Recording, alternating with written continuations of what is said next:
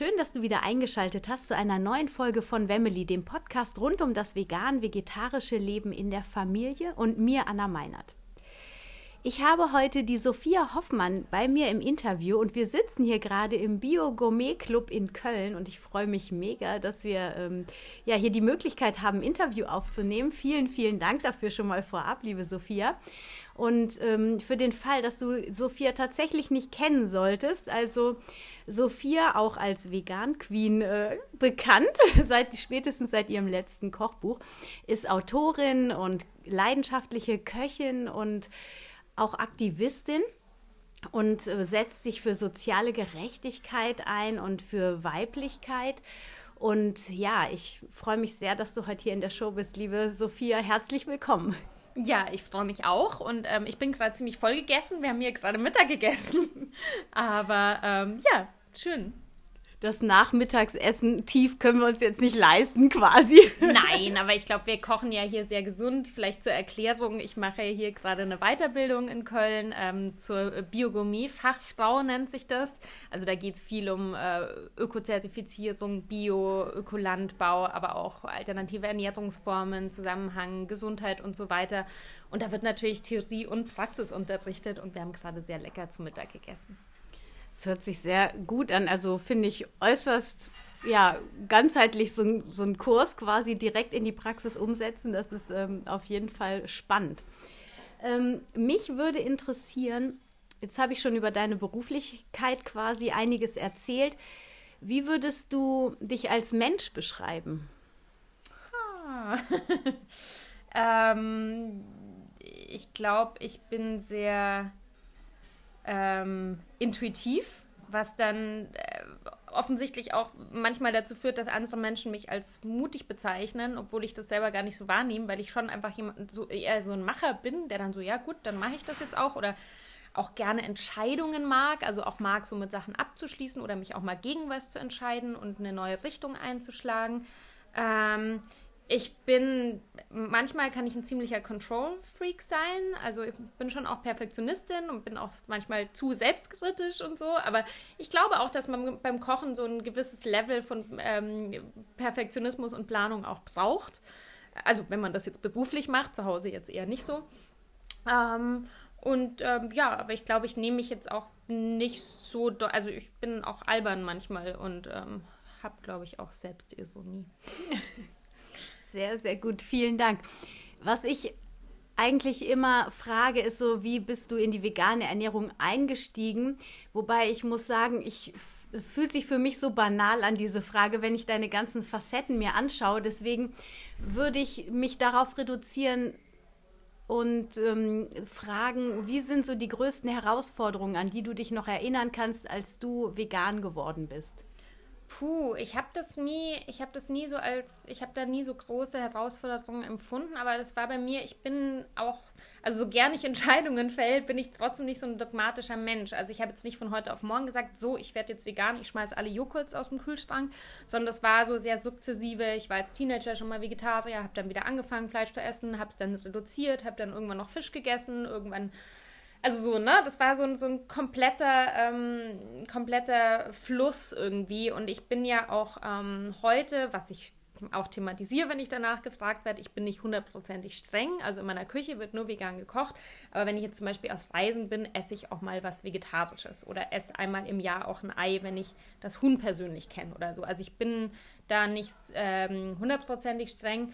Ähm, aber ich habe es immer mehr als, als spannende Herausforderung, als kreative Herausforderung empfunden. Also ich hatte jetzt nie so, dass ich so, ach, da, da, lässt sich jetzt gar nichts machen oder so. Und mittlerweile, wenn man sich dann mal so, so ein Kochwissen angeeignet hat oder das, was ich ja auch eben zu versuche, äh, mit meiner Arbeit zu vermitteln, egal jetzt durch Bücher oder durch andere Medien, ähm, dass man das sehr verinnerlichen kann und dass das irgendwann alles sehr normal wird. Mhm.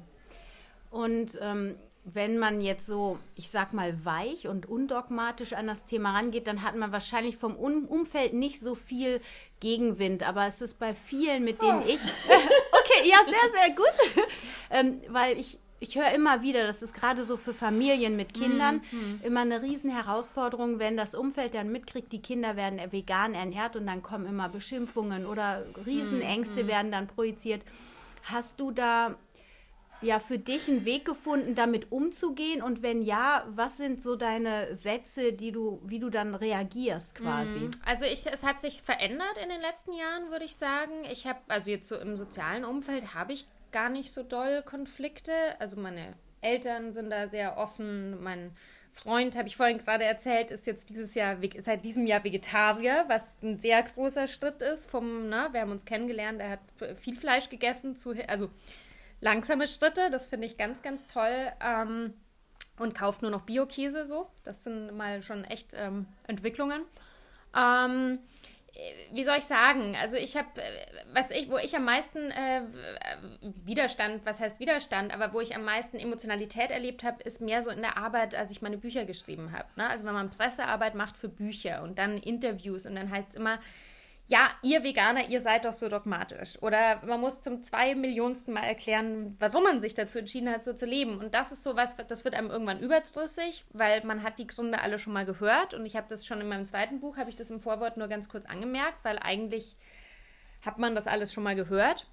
Mittlerweile ist es wirklich so, ähm, Klimawandel ist real. Wir erleben es mittlerweile in Deutschland. Ich habe das Gefühl, so diese ganze diese ganze Umweltschutz- und Nachhaltigkeitsthematik hat sich so verschärft in den letzten Jahren, dass ich wirklich selber auch ein bisschen radikaler bin und sagen muss, hey, ganz ehrlich, es muss sich was ändern. Und das haben jetzt auch langsam alle kapiert, dass es in Richtung Sonntagsbraten wieder gehen muss, dass es too much ist, dass dieses System kollabieren wird. Und deshalb bin ich da auch nicht mehr so vorsichtig. Ja. Also ich finde, mittlerweile kann man auch wirklich von der Politik schon was einfordern und äh, muss sich nicht mehr so als total verrückter Firlefanz-Veganer irgendwie in die Ecke stellen lassen. Ja, absolut, doch. Ja, das stimmt. Das ist eigentlich das Argument, da kann man dann gar nichts mehr gegen sagen. Ne? Wenn man sich jetzt gerade den letzten Sommer zum Beispiel anguckt, da sagt keiner ja, mehr. Klimawandel, nee. aber auch, aber auch zum Beispiel auch Umweltverschmutzung. Ja. Ne? Oder ich habe jetzt für mein, für mein neues Buch, da geht es ja viel um das Thema ähm, Lebensmittelverschwendung, Lebensmittelwertschätzung. Ich habe da auch die, die, die tierischen Produkte, diese Themen mit recherchiert. Da kommt Fisch und Fleisch und so auch vor in dem Buch, weil ich einfach gesagt habe, ich will das mit beleuchten. Es sind jetzt keine Rezepte mit Fleisch und Fisch, aber ich habe gesagt, ich will mir das genau anschauen.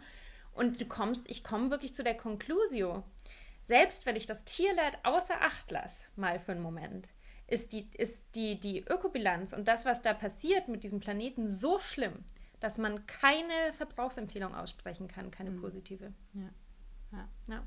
ja es, ist, es ist schon echt äh, schlimm, wenn man da tief reingeht und dann sieht, wie unbewusst im wahrsten Sinne des Wortes der Alltagsmensch so einfach ist. Ne? Und, ja, das und auch dann, die Industrie, die das ja, bedient. Ja, also das ist so kurzsichtig und so doof von der Menschheit, was da gerade passiert. Das wird noch große Folgen haben, muss man leider echt so sagen. Ja. Da hoffen wir, dass wir jetzt mit unserer Arbeit ein Stück dazu beitragen, dass der Prozess des Erwachens ein bisschen schneller geht. Ah, ja, man sollte da auch immer, das muss ich vielleicht noch hinzufügen, man sollte da auch immer optimistisch bleiben. Und es gibt ja auch tolle Leute, die sich engagieren und die versuchen, das Ruder rumzureißen und, und Sachen anders zu machen. Ja. ja. Sehr, sehr gut. Das, äh, und wir tun unser, unseren Teil dazu, tragen wir dazu bei. Lass uns ein bisschen nochmal zu deinem Berufsfeld gehen. Du hast ja angefangen, ähm, erstmal mit einem Studium eigentlich, bist dann äh, Friseurin geworden, hast eine Ausbildung zur Friseurin gemacht, ist als DJ durch die Clubs ähm, quasi gehopst und ja, bist dann jetzt irgendwie Köchin geworden. Wie hm. ist denn das da gekommen? Ah, ich glaube, man kann das eigentlich so, diesen ersten Teil meines, meiner beruflichen Findung kann man einfach so zusammenfassen. Das war einfach, das war ein Suchen.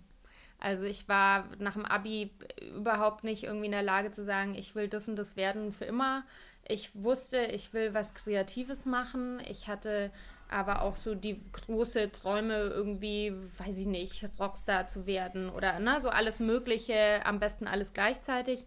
Ähm, habe einfach während diesem, als ich zu studieren angefangen habe, gemerkt, dass, also das war aus reiner Verlegenheit. Das hat halt mhm. meine beste Freundin damals halt auch, und dann hat man das halt gemacht. Also und auch diese Ausbildung, das war mehr für mich selber, glaube ich, so ein bisschen so eine Disziplinmaßnahme, mal was zu Ende zu machen. Und es war im Nachhinein auch gut.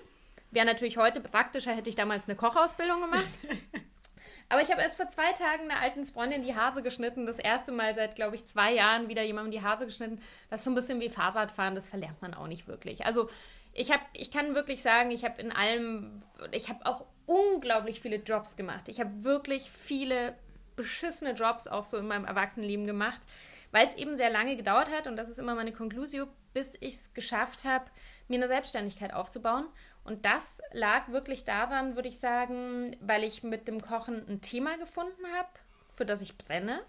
Und ich glaube, wenn man einmal so eine Leidenschaft gefunden hat, dann kann man sich da auch festbeißen ne, und da was drauf aufbauen aber natürlich auch, weil ich nicht gewusst habe, wie man das anstellt, mhm. wie man sich selbstständig macht. Und da muss ich schon ehrlich sagen, das ist was, was ich weder zu Hause gelernt habe, noch in irgendeiner Art von Bildungssystem, ähm, da irgendwie das Gefühl hatte, da unterstützt mich irgendwer dabei. Und das hat wirklich gedauert, bis ich 30 geworden bin, bis ich gemerkt habe, ah, so könnte das vielleicht funktionieren mit den Sachen, die ich mit Leidenschaft mache, davon auch zu leben.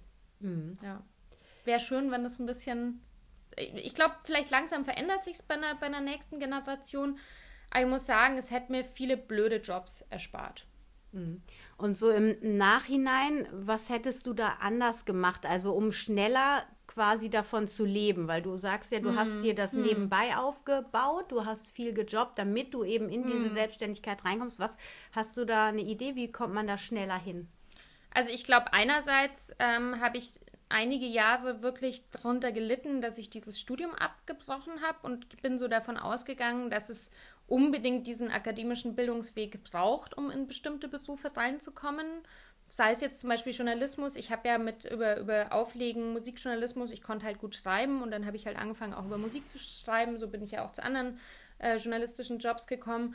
Ähm, das musste ich mir dann erst erarbeiten, aber ich wäre jetzt damals nicht auf die Idee gekommen, irgendwo ein Praktikum oder ein, oder ein Volontariat zu machen. Ähm, ich habe einfach diese We Bildungswege damals noch nicht so gesehen. Mhm. Und, ähm, und eben einfach auch so Sachen wie Steuererklärung, was für Versicherungen muss man haben, ne? so diese ganz klassischen Tools, die zu einer Selbstständigkeit auch dazugehören. Klar habe ich dann irgendwann mal so eine Schulung für zwei Tage gemacht, aber das war dann eben auch erst mit Anfang 30. Also mhm. ich wusste einfach nicht, wie ich das angehen soll. Und kannst du heute davon leben, von deiner Selbstständigkeit? Ich kann heute davon leben, aber ich bin nicht reich. ja. Und, ähm, also gar nicht. Also ich verdiene, nee, ich möchte dazu noch was sagen, weil das ist, ich erfahre das sehr oft, dass so die, die äußere Wahrnehmung dann bei vielen Leuten, die ich kenne, eine sehr große Diskrepanz hat. Ähm, zu dem, wie es auf dem Kontostand ausschaut. Und ähm, wenn man zum Beispiel ne, irgendwie eine, eine mediale äh, Präsenz hat in Magazinen, in Medien. Ähm, ich bin aber auch, du, du kennst meine Arbeit und du weißt, dass ich eben auch in den letzten Jahren gerade noch äh, radikaler geworden bin, was jetzt so Kooperationen anbelangt oder mit wem ich arbeite. Also ich sage da sehr bewusst zu vielen Sachen Nein. Und es führt aber auch wirklich dazu, dass ich mir ganz konkret dieses Jahr überlegen muss, wie geht es weiter. Weil wenn man, ähm, sag ich mal, in so einem Social Media Blogger-Ding auf Kooperation ein wichtiger Teil deiner Einnahmen ist und du einfach sagst, nö, das und das und das, das sind, äh, mein Wertekatalog hat sich so verschärft, dass ich das nicht mehr machen kann, dann muss man sich was anderes überlegen. Ja. ja. Und ähm, ja, jetzt kann man sagen, du hast mit deinem Autorinnen-Dasein, Journalistendasein, Köchinnen und Social-Media-Aktivitäten quasi und auch dieser Aktivismus, den du betreibst, du bist ja auch, du gibst Workshops, hm. Kochworkshops mhm. oder auch ähm, äh, kochst für Veranstaltungen. Mhm. Ähm, es ist schon sehr vielschichtig und mhm. man kann es ja so sagen, wir haben es eben im Vorgespräch auch gesagt, es ist ein Unternehmertum, was du führst. Es mhm. ist ein Unternehmen. Ja.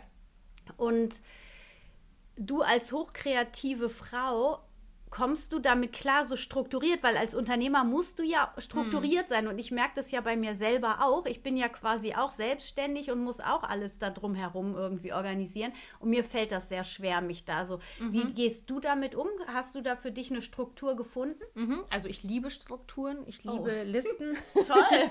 ähm, da kommt der Control Freak wieder durch. Nein, mein, mein Problem ist tatsächlich eher, dass ich zu viele Themen habe, weil ich mhm. eben auch wenn irgendein Projekt spannend ist, gern sagen, ah, das will ich noch machen. So. Und ich habe da wahnsinnig viel gelernt die letzten Jahre, auch oft Nein zu sagen oder das so ein bisschen einzugrenzen. Und ähm, aber mein Weg ist tatsächlich, um nochmal auf das, auf das äh, Unternehmertum äh, zurückzukommen, ich will langfristig ein eigenes Lokal eröffnen in Berlin. Und ich habe auch eine Partnerin gefunden ähm, dafür, weil ich immer gesagt habe, ich mache das auf keinen Fall alleine. Mhm. Ähm, die hat überraschender, für uns beide überraschenderweise letztes Jahr ein Kind bekommen. das war nicht geplant, aber äh, ja, manchmal äh, denkt sich das die Natur so aus. Und dementsprechend verzögert sich das jetzt gerade so ein bisschen nach hinten. Wir schreiben gerade einen Businessplan, aber das wird wahrscheinlich dieses Jahr auch noch nicht passieren. Ähm, das ist gerade so mein, mein nächster Schritt, einen organisch, einen, einen, einen analogen Ort zu haben, wo die Leute zu mir kommen müssen, wo man was schaffen kann, wo man ne, auch eine Unternehmensphilosophie dann noch irgendwie manifestieren kann, weil ich langsam merke, dass mir das alles, das ist zwar super spannend, immer auf Reisen zu sein und hier und da und dort was zu machen, man lernt eine Menge, aber ich brauche mal so einen Ort. Mhm. Ja. ja.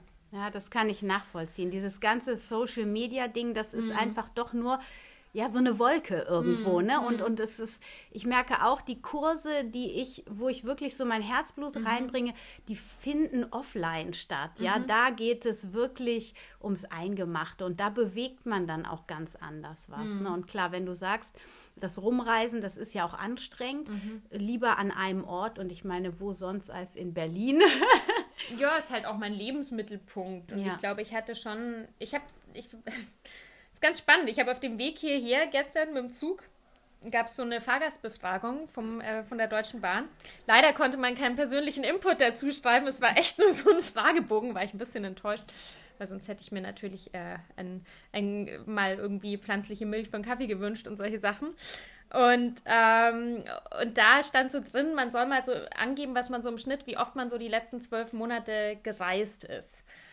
Und dann habe ich das mal ausgerechnet mit meinem Kalender und es waren so, also alles, was mehr als 100 Kilometer sind zwischen Städten und es waren, glaube ich, 26 Reisen. Das ist schon ganz viel, wenn man so 52 Wochen im Jahr mhm. hat. Und ich glaube, ich habe 19 davon mit der Bahn gemacht letztes Jahr, was schon ganz gut ist. So. Mhm. Ich äh, bin relativ wenig geflogen und mit dem Auto gefahren. Ähm, aber es ist furchtbar anstrengend. Ja. Also, und, und wenn man so ein Leben hat, ein paar Jahre, dann will man auch einfach mal nur in Berlin bleiben ein paar Monate. Das ist, ne, manche Leute denken sich, oh, ich will endlich wieder weg.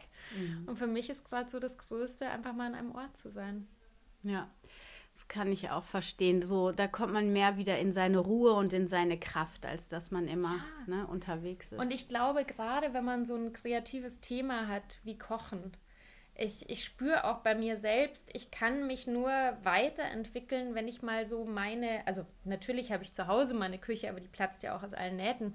Ich rede jetzt von einer richtigen Gastroküche, ne, wo man einfach mal einen Ort hat, um auch Ideen weiterzuentwickeln und sich selber weiterzuentwickeln. Das ist richtig, mittlerweile brennt mir das unter den Nägeln. Also mhm. das muss bald kommen. Sehr, sehr schön. Und ähm, mich würde es nochmal interessieren, wenn wir jetzt so die Business-Unternehmer anschauen. Das ist ja sehr männerregiert noch. Es kommen zwar gerade durch dieses Online-Business immer mehr Frauen auch in dieses Unternehmertum. Mhm. Welche weiblichen. Unternehmerinnentum? Ja, auf jeden ja. Fall. Vielen Dank.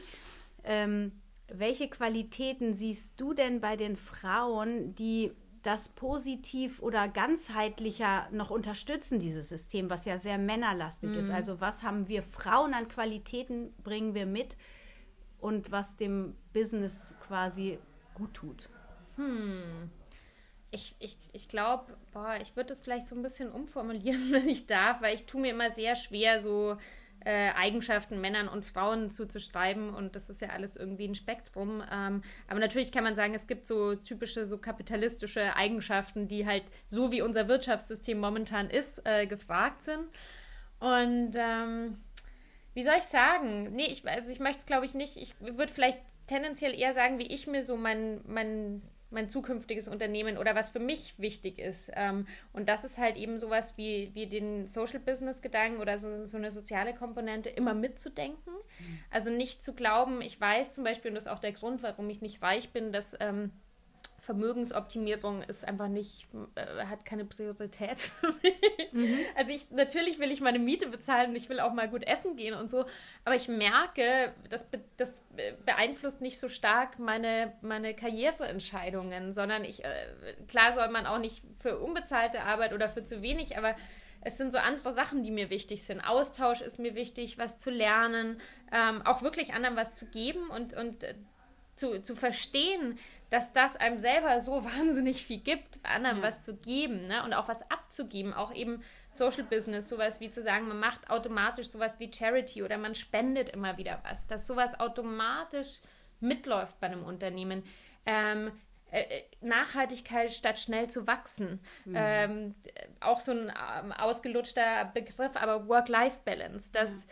ich zum Beispiel beim Kochen, ich koche lieber drei Stunden länger und bin dabei entspannt, als unter Stress kochen zu müssen. Also was heißt unter jetzt, wenn man von so einer Vorbereitungsphase spricht, ne? Also das sind alles so so Sachen, wie man dann versuchen kann, sein eigenes Unternehmen zu gestalten. Ähm, meine Partnerin und ich, wir schauen uns eben auch ganz viel so alternative Unternehmensformen an. Ähm, es gibt jetzt in, in Kopenhagen ein Restaurant, die haben eine Vier-Tage-Woche ähm, eingeführt. Also das ist in der Gastro auch revolutionär, weil die sagen, wir können die Schichten nicht kürzer machen, aber wir haben so viel Krankheitsausfall und so, wir wollen lieber die Leute einen Tag weniger arbeiten lassen und dann kriegen wir das besser hin und dann ist es auch effizienter. Mhm. Und diese Vorstellung, dass man so viel wie möglich, äh, so hart wie möglich arbeiten, also das ist einfach Quatsch. Ne? Und ich glaube, ja, das sind so Komponenten, die mir persönlich wichtig sind und die zum Glück immer mehr Leute verstehen und vielleicht auch umsetzen. Ähm, Flexibilität, ne? dass man sagt, ähm, man kann von zu Hause arbeiten und so. Also viel äh, mehr Chefs verstehen, dass das mehr bringt unter Umständen mehr Eigenverantwortung von Mitarbeitern, ja. flachere Hierarchien. Sowas ja. finde ich ganz wichtig. Ja, auf jeden Fall. Das kann ich auch nur so unterschreiben irgendwie. Also es war vielleicht ein bisschen dumpf, das auf die weiblichen Qualitäten also, zu. ja, ja, aber du hast recht. Es ist ja eigentlich so. Es, es geht über ineinander mhm. und ähm, auch Frauen haben ja Qualitäten von, also männliche Energien mhm. und ähm, je nach Frau und je nach Mann genauso umgekehrt. Ich bin zum Beispiel extrem dominant von meiner Natur, ja, und ich, das, ich würde schon behaupten, dass ich äh, Führungsqualitäten habe, weil ich kann gut so eine, also ne, ich kann eine Gruppe gut führen. Und das ist allein, dass ich das als Frau laut sage, ist gesellschaftlich schon noch so ein bisschen, ne, wird dann gern äh, negativ ausgelegt. Ähm, aber für mich ist es dann zum Beispiel auch wichtig zu lernen, dass nicht alle Leute so sind, dass nicht alle Leute laut ihre Meinung sagen können, auch die leiseren Stimmen zu hören und auch das nicht als Schwäche zu verstehen. Und ja. das sind so, das sind dann auch wieder so Learnings, ne? dass man, dass man lernt, so seine Energie gut zu, ähm, wie soll ich sagen, portionieren oder so ein bisschen. Mhm ja, sich selber vielleicht auch einzuschätzen, was man gut kann, was man jetzt nicht so gut kann. Hm, und das auch vielleicht bei seinen Mitarbeitern dann so zu sehen, ne? die genau, Stärken zu genau. suchen, auch wenn das ja, offensichtlich oder so gesellschaftskritisch mhm. betrachtet manchmal als Schwäche gilt, aber zu sehen, wo liegt denn da dann die äh, Stärke drin auch. Ne? Also die Menschen einfach ganzheitlicher auch anzuschauen in ihrem Wirken und Können. Ne? Genau, natürlich gibt es Sachen, die sind, also ich hatte jetzt zum Beispiel mit einem, mit ich habe ja keine angestellten Mitarbeiter, aber ich habe natürlich Leute zum Beispiel für Veranstaltungen, die, die ich dann bezahle als Freimitarbeiter, die mir dann in der Küche helfen oder so. Und da hatte ich eine, die ist wahnsinnig toll und, und super lieb, aber die hat immer zu leise geredet und ich habe die einfach nicht verstanden. Und das, klar, muss die schon versuchen, so laut zu reden, dass das in der Küche auch funktioniert, weil sonst funktioniert die Kommunikation nicht. Aber, aber es muss jetzt auch nicht jeder ähm, so laut sein wie ich, weißt du? Es geht, muss irgendwie sich in der Mitte treffen und das ist so. Ja. ja. Ja, dann muss man eine andere Gewohnheit, dann muss sie nah zu dir rankommen, damit sie dann mit dir genau, sprechen genau, kann. Dann genau. kann man halt Deutlich nicht über den Herd. Ja, ja. Genau. Schauen, dass ich gerade zuhöre. Ja. ja. Ja, und äh, ja, das sind alles so Lernprozesse. Jetzt bist du gerade dabei, kurz davor dein neues Buch zu veröffentlichen. Zero Waste Küche heißt der Titel. Ähm, ist das auch gerade, also bevor wir da noch tiefer eingehen, ist das auch gerade so das Hauptthema, was dich in deinem Leben oder in deinem Unternehmertum beschäftigt? Oder gibt es da noch was, wo du auch einen besonderen Fokus gerade ähm, drauf hast und was dir ganz wichtig ist? Hm, also das Buch ist jetzt schon so, schon so mal das Hauptthema. Ähm, das erscheint ähm, Anfang Februar und äh, das ist ein absolutes Herzensprojekt. Also das ist wirklich äh, so auch ein bisschen die Quintessenz aus den letzten Jahren. Ähm, vegan schön und gut und vegan wichtig und vegan lecker. Und das ist auf jeden Fall meine Basis, wie ich koche. Aber vegan ist halt nicht unbedingt nachhaltig, vegan ist nicht unbedingt bio. Ne? Und irgendwann habe ich angefangen, so diese ganzen Brückenschläge zu sehen, wenn man dann auch zum Beispiel auf so Fachmessen ist und sieht, ja, da ist dann irgendwie alles vegan und deshalb sind wir super, aber dann ist es irgendwie 20 Mal in Plastik verpackt oder ist überhaupt nicht Fairtrade oder so, ne? Also diese ganzen Connections und das gehört halt für mich auch alles zusammen. Und ähm, zu dem Thema ähm, Zero Waste oder, oder auch Lebensmittelverschwendung, Lebensmittelwertschätzung bin ich gekommen, weil ich eigentlich sehr stark so aufgewachsen bin und das sehr verinnerlicht hatte und irgendwann erst gemerkt habe in meiner Arbeit, dass das für viele Leute nicht so einfach ist Reste zu verkochen, nicht zu viel einzukaufen, zu wissen, wann Lebensmittel noch gut ist und wann nicht mehr. So diese, diese Bauchgefühlsachen, die einfach viele nicht mehr zu Hause gelernt haben. Und deshalb habe ich mir gedacht, ich will ein Buch schreiben, das das wirklich ziemlich bei der Pike anpackt. Und ähm, wer weiß, vielleicht finden Leute, die so ein bisschen mehr advanced in der Küche sind, das auch zu basic, das Buch. Aber ich habe gedacht, ich will das wirklich so Menschen erklären, die das halt nie so zu Hause gelernt haben. Und ähm, und ja, es ist äh, viel mehr als ein Kochbuch. Es ist wirklich ein Buch über ähm, Lebensmittel, über Lebensmittelliebe, weil ich während des Schreibens ist mir auch klar geworden, was für eine große Rolle die Wertschätzung spielt, um eben Lebensmittel nicht wegzuschmeißen. Aber natürlich Zero Waste beinhaltet auch Verpackung, Ökobilanz. Aber es soll auch unterhaltsam sein und deshalb ähm, kommen auch Fun Facts vor zu bestimmten Lebensmitteln oder so ein bisschen Kulturgeschichte. Also ich selbst habe bei der Recherche zu dem Buch wahnsinnig viel über unser Essen gelernt und das versuche ich zu vermitteln. Ich habe letztens auf einem Vortrag gehört, dass ähm, im Einzelhaushalt quasi die meisten Lebensmittel weggeschmissen werden. Ist das so? Weil ich meine, wenn ich beim Edeka oder beim Rewe oder sonst irgendwo sehe, wie Samstagnachmittags bergeweise Erdbeeren da noch liegen, die jetzt auf jeden Fall gegessen werden müssen und ich dann nachfrage, das habe ich jetzt schon ein paar Mal mhm. gemacht, was passiert denn mit den Erdbeeren? Ja, die äh, schmeißen wir weg oder wenn ich dann darüber empört bin, na ja, wir schicken die zum äh, Händler zurück, zum äh, ne, und äh, zum mhm. Erzeuger und der schmeißt die dann weg. Mhm. Und ich dann sage, das kann ja wohl nicht wahr sein und die aber sagen, ja, das ist aber so. Mhm. Äh, mhm. stimmt das nicht oder hast du was hast du dafür? Also die meisten sind es jetzt glaube ich nicht im Privathaushalten, soweit ich es richtig erinnere. Es gibt eine, eine WWF-Studie vom letzten Jahr dazu, sind es glaube ich 40 Prozent. Also es ist schon relativ hoch und der mhm. höchste Anteil ist auch so bei Obst und Gemüse tatsächlich. Ähm, aber um, um zum zweiten Teil der Frage, also es ist mehr als man denkt im Privathaushalten. Ja. Ähm, aber zum zweiten Teil der Frage, ich finde auch einfach, und das fängt ja jetzt langsam an, dass halt auch die Unternehmen äh, zur, zur, zur Pflicht äh, gezogen werden. Ne? Also dass man ja. sagt, sowohl der Einzelhandel als auch die Erzeuger, also vor allem der Einzelhandel. Ähm, ich glaube, in Tschechien wurde es jetzt gerade irgendwie eingeführt, dass es irgendwie strafbar ist oder sie müssen es, glaube ich, verschenken, die Lebensmittelreste. Also dass es einfach Konsequenzen hat, dass man entweder ähm, mehr zahlen muss dafür, wenn na, oder dass man sich irgendwie drum kümmern muss, dass es halt noch verwertet wird. Und ähm, nur so funktioniert halt äh, die, die politische Situation. Solange es keine Restriktionen gibt, ist es halt so. Aber das ist eben genau der Punkt. Dadurch, dass die, die Prozentzahl im Privathaushalt immer noch sehr hoch ist, das ist halt das, wo wir selber was machen können. Mhm. Und äh, ach, da gibt es so viele Themen. Dieses Buch hat ja auch irgendwie fast 300 Seiten. Ne? Also der uh. Mindesthaltbarkeitsdatum was bedeutet das überhaupt? Welche Sachen kann man problemlos noch Jahre später essen? So, das ist so, ja, wie, wie kann man vielleicht lernen, weniger einzukaufen ähm, oder wie kann man, bevor man irgendwie wegfährt, noch was schnell haltbar machen. So diese ganzen Komponenten, das kann man wirklich zu Hause umsetzen. Mhm. Super, also auf jeden Fall ein sehr, sehr wertvolles Buch, sollte dann bald in jedem, äh, in jeder Bücherei, in jedem Schrank stehen. Dann lass uns langsam abrunden. Deine Pause neigt dich zum Ende. Ich habe am Ende immer noch so ein paar Fragen und ähm, Dein jetziges Quick and Easy Lieblingsrezept fände ich spannend. Ich bin, ähm, hm, ja, quick. Ähm, ein süßes und ein herzhaftes. Also ich mache wahnsinnig gerne im Winter, ich, mach, ich esse gerne Porridge in der Früh, aber ich mache auch manchmal gerne so einen Pfannengranola, wo ich einfach nur ähm, Getreideflocken und Nüsse und ein bisschen feingeschnittene ähm, äh, Trockenfrüchte in die Pfanne schmeiße. Gerne ein bisschen Kokosöl oder einfach ein neutrales äh, Pflanzenöl, bisschen anbrat und ähm, ja, und das einfach zu frisch aufgeschnittenen Apfel, vielleicht noch einen Löffel irgendwie ähm, pflanzlicher Joghurt oder so, finde ich sehr lecker.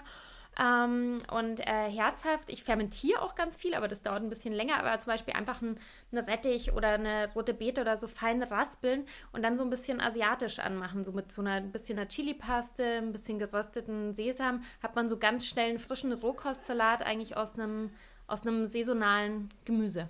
Ja, und super. ist knackig.